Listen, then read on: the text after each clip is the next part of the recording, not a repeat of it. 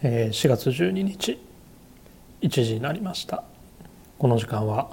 長谷部がお送りいたします、えー、今日の東京は最高気温が24度ということでまあ日中はね半袖でもいいくらいの陽気でしたね。まあ朝晩との寒暖差はあるのでまだ羽織物は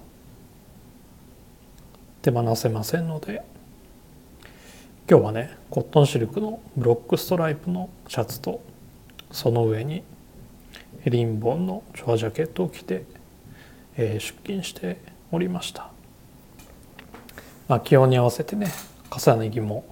楽しみたいなと思います。ようやくですね僕は花粉症からどうやら抜け出したみたいですヒノキの方はねまだもうしばらくみたいですけど、まあ、僕はこの時期には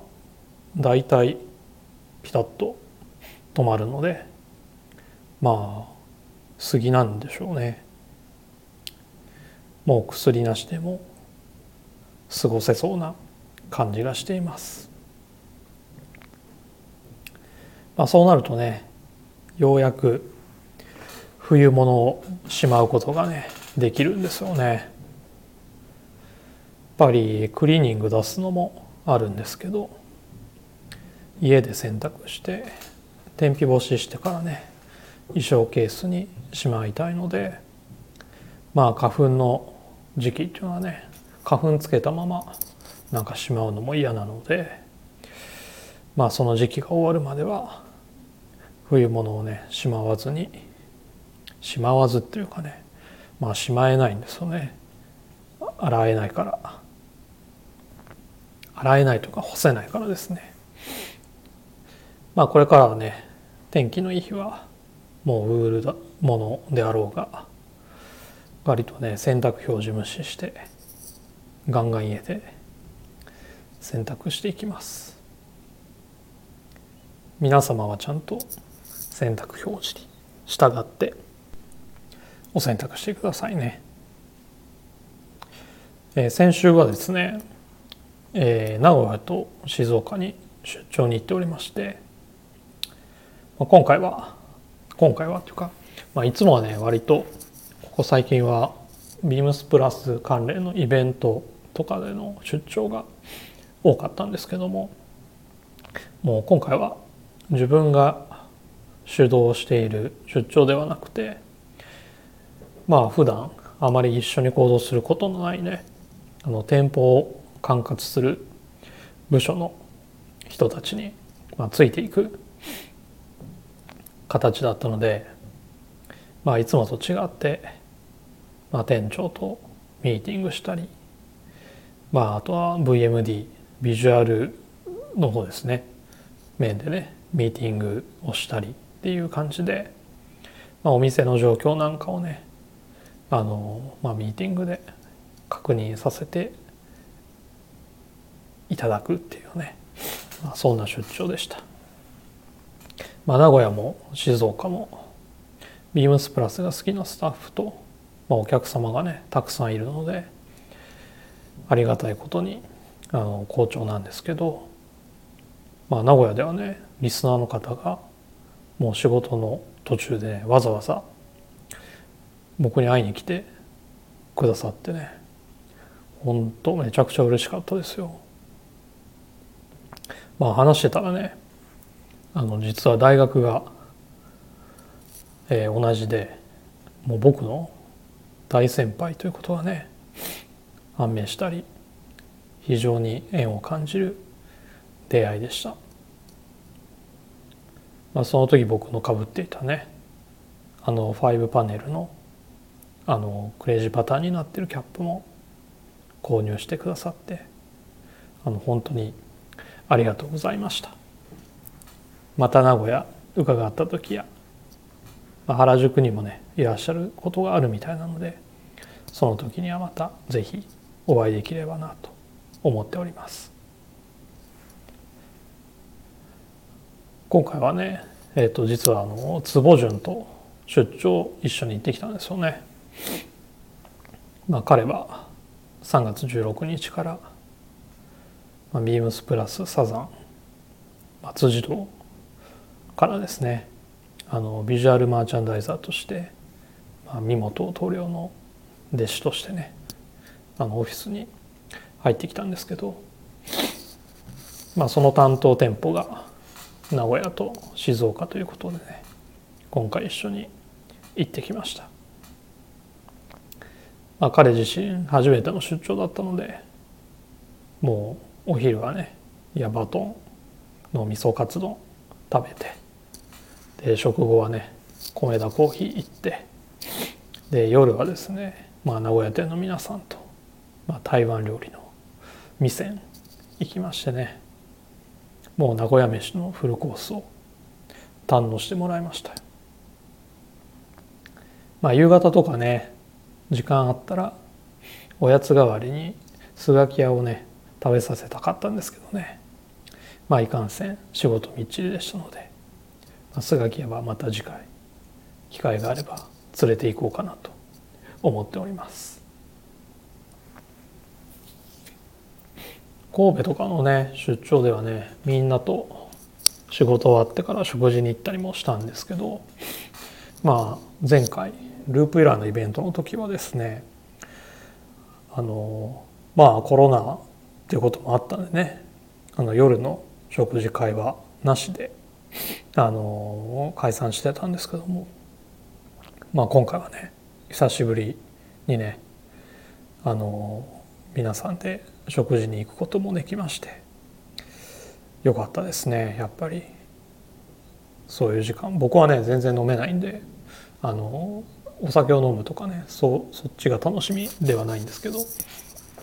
まあああやってねみんなでワイワイしながら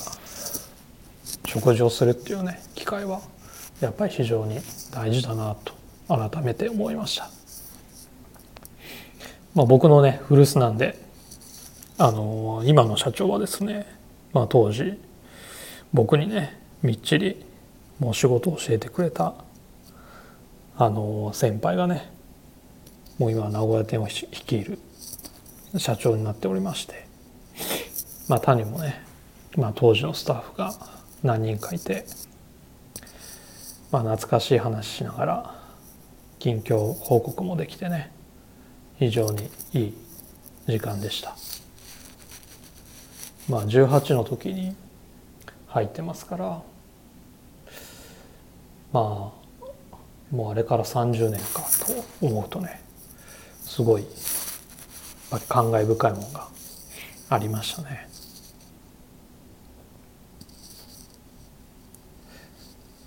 先週のテーマ「春歌」皆さんも聞きましたでしょうか？まあそれぞれのね思い出とともに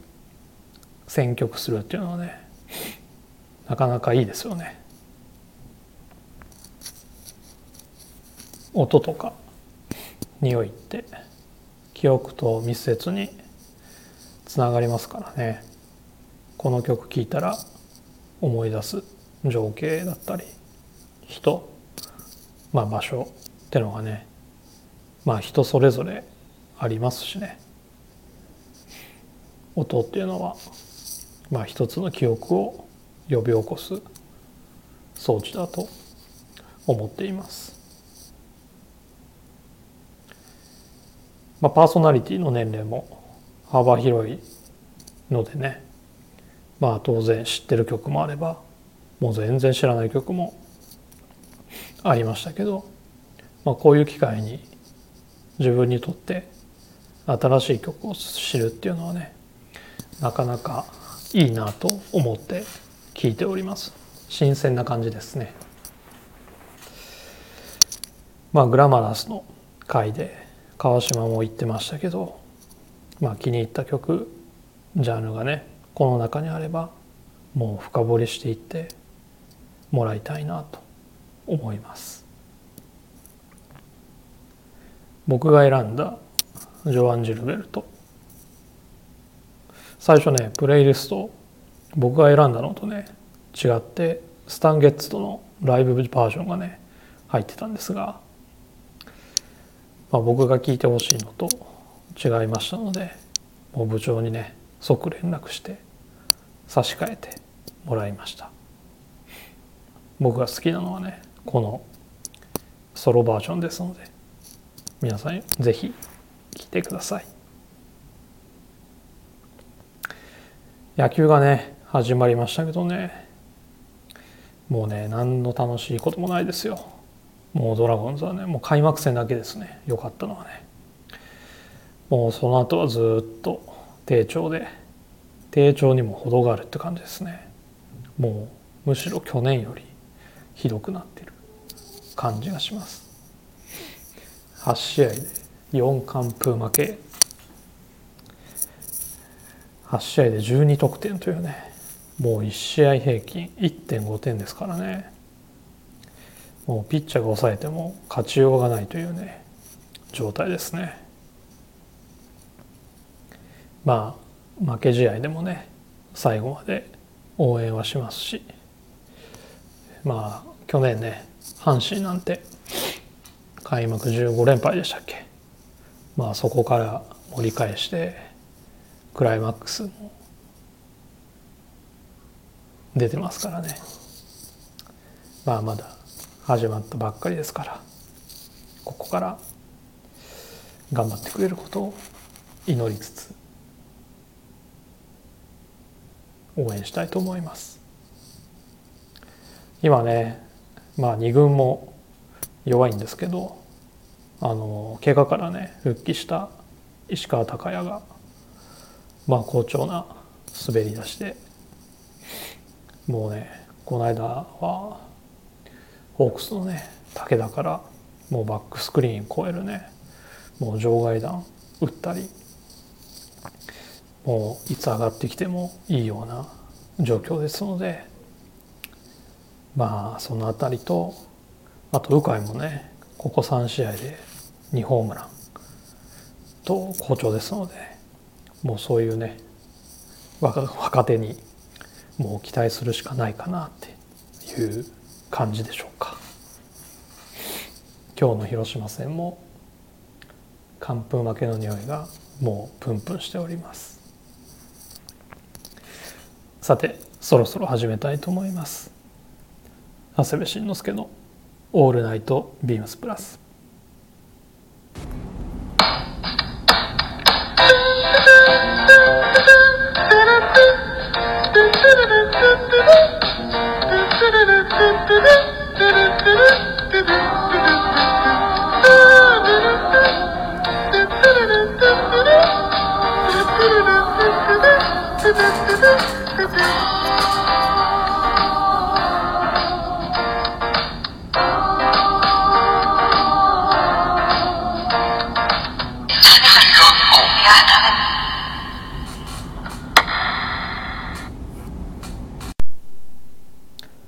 の番組は変わっていくスタイル変わらないサウンド All Night BEAMS PLUS supported by Shure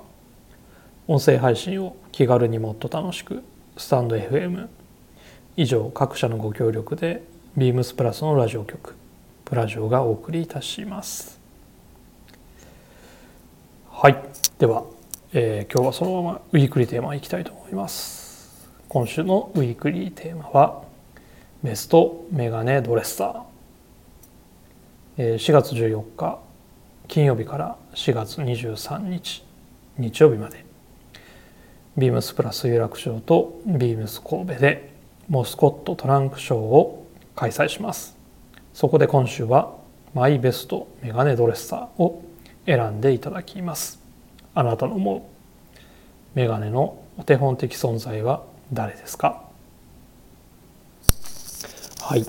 えー、まあモスコットのねトランクショーにちなんだウィークリーテーマですね、えー、実は僕も目が悪いのでまあ両目ともに0.1ぐらいですかね。なのでまあ本来はねコンタクトか眼鏡はした方がいいんですけど、まあ、普段は裸眼で過ごしています。まあちょっと離れるとね人の顔とかわからないんで、まあ、向こうからね手振られたりとか会釈されてもねあの誰がだかね分かんない時もね結構あるんですけどね。まあ普段暮らしていくには不自由してないのでまあなるべくどちらも使わないようにしている感じですがまあただねやっぱりテレビとかあのあと映画を見たりあと車の運転の時はねまあ必須ですのであのその時は眼鏡をしています。でスキーとかね、まあ、サーフィンとか、まあ、スポーツする時は使い捨てのコンタクトをねするようにしています。まあ、使っている眼鏡はモスコットではないんですけどあの60年代のヴィンテージのセルフレームですかね。まあ、ケネスフィールドの草野さんがディレクター時代にアメリカ出張に連れて行ってくれた時がありましてまあその時ニューヨークでニューヨークのヴィンテージのフレームを扱ってるお店でまあ買った2本をね今家用と携帯用で使っています、まあ、割とねあのリサーチの時に買ったんですけどまあ急いで選んで買ったのでもうサイズがね本当ぴったり合ってるかどうかっていう感じなんですけどまあ自分としてはまあそういう経緯もあって買ってますので気に入って使っています。もうちょっとね顔に合わせてフレームをね調整したいところなんですけどもね。さて僕のメガネ話はいいとしてテーマのマイベストメガネドレッサーですね。まあいろいろいますよね。うん。まあウディアレンもそうですしまあ昨日吉沢が話したマルコム X あと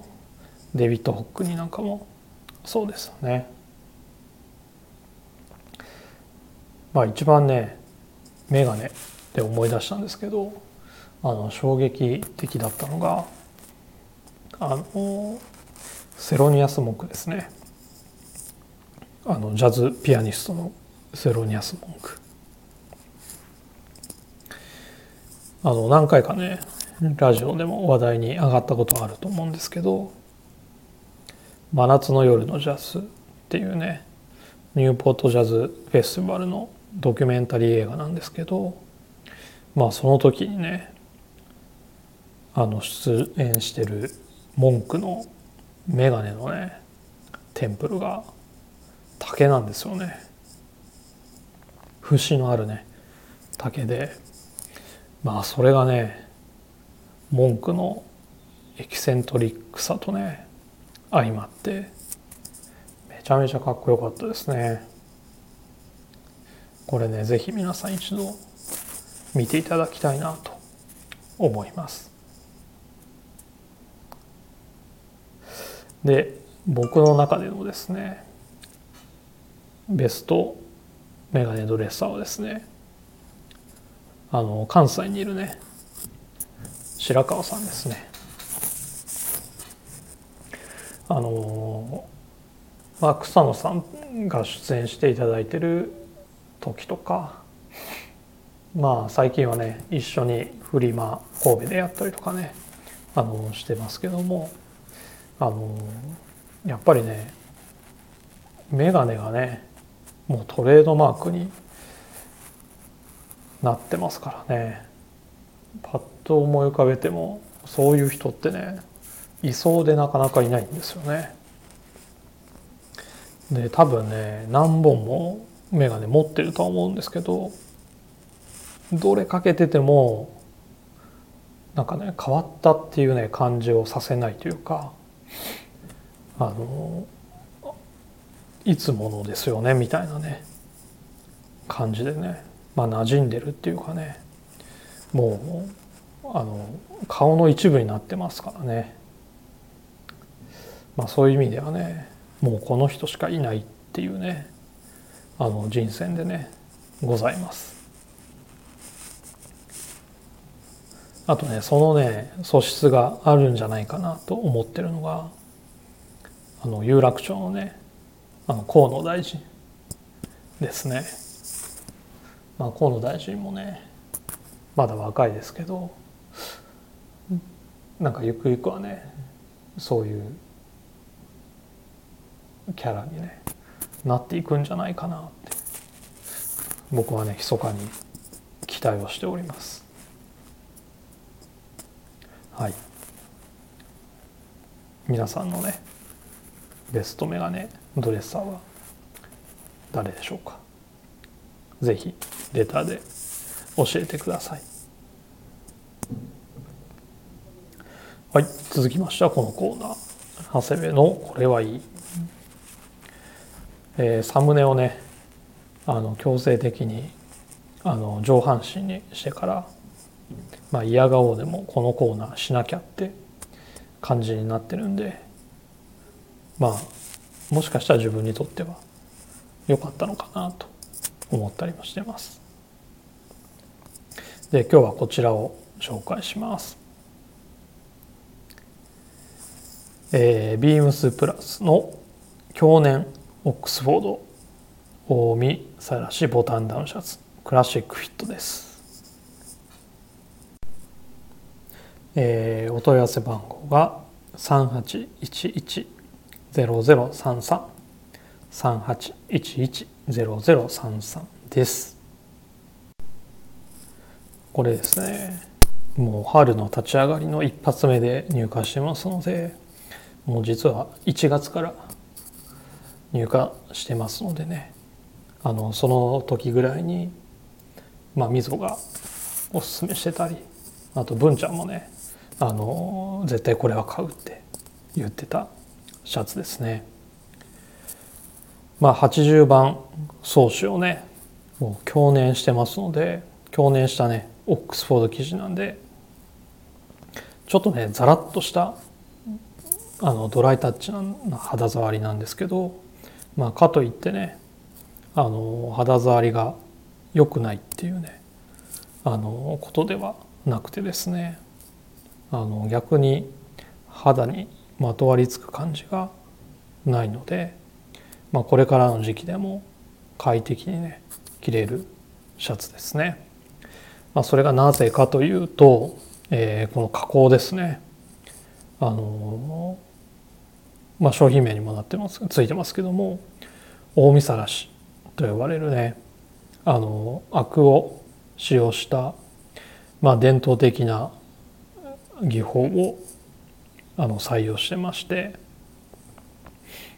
あのゆっくりね丁寧にその生地をね揉みほぐすことであのそのね去年のオックスフォードっていうねちょっと硬い生地を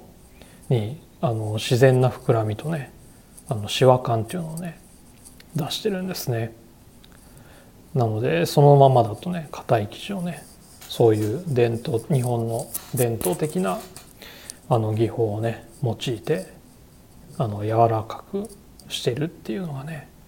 あの一つのポイントですね。まあ、色もレッドグリーンブルーとねあのちょっとくすんだ感じの明るい色をあの揃えてますのでまあこれからのね初夏にショーツまあそれにキャンプもかしなんていうねスタイルにはねめちゃめちゃいいんじゃないかなっていうふうに思っています。まあ、今の時期ですとねインナー使いしてもあの色が映えますしちょっと今までと違う感じで着れるんじゃないかなと思います。まあ、無地のねチノショーツなんかに合わせてもいいんですけどまあここはねあのバティック柄の膝上のねショーツなんかチャレンジしてもらってもねかっこいいんじゃないかなと思いますね。まあクラシックウィットのゆったりしたシルエットならまあ丈の短いねショーツすごく大人っぽくね履けるなと思います。まあ山下さんもねモヒートのね山下さんも言ってましたよね。あのやっぱりねいかに短いショーツを履くか。っていうのがねまあ大人のねショーツスタイルだっていう話もねされてましたけどね。いや本当に自分もそう思います、まあ、2P のねちょっとゆったりしたショーツもね今気分なので非常にいいんですけどもね。まあここはあえてあの膝上のショーツを履いていただいた方がすごくリゾート感出るかなと思っています。まあ1月にね入荷してますけど実際これを着て快適だなと思うのは今からだと思いますので、まあ、パッと見ねカラーも結構効いてるしとっつきにくいなと思うんですけどまあ一度ね試着してみてください。もう全然違和感ないですからね。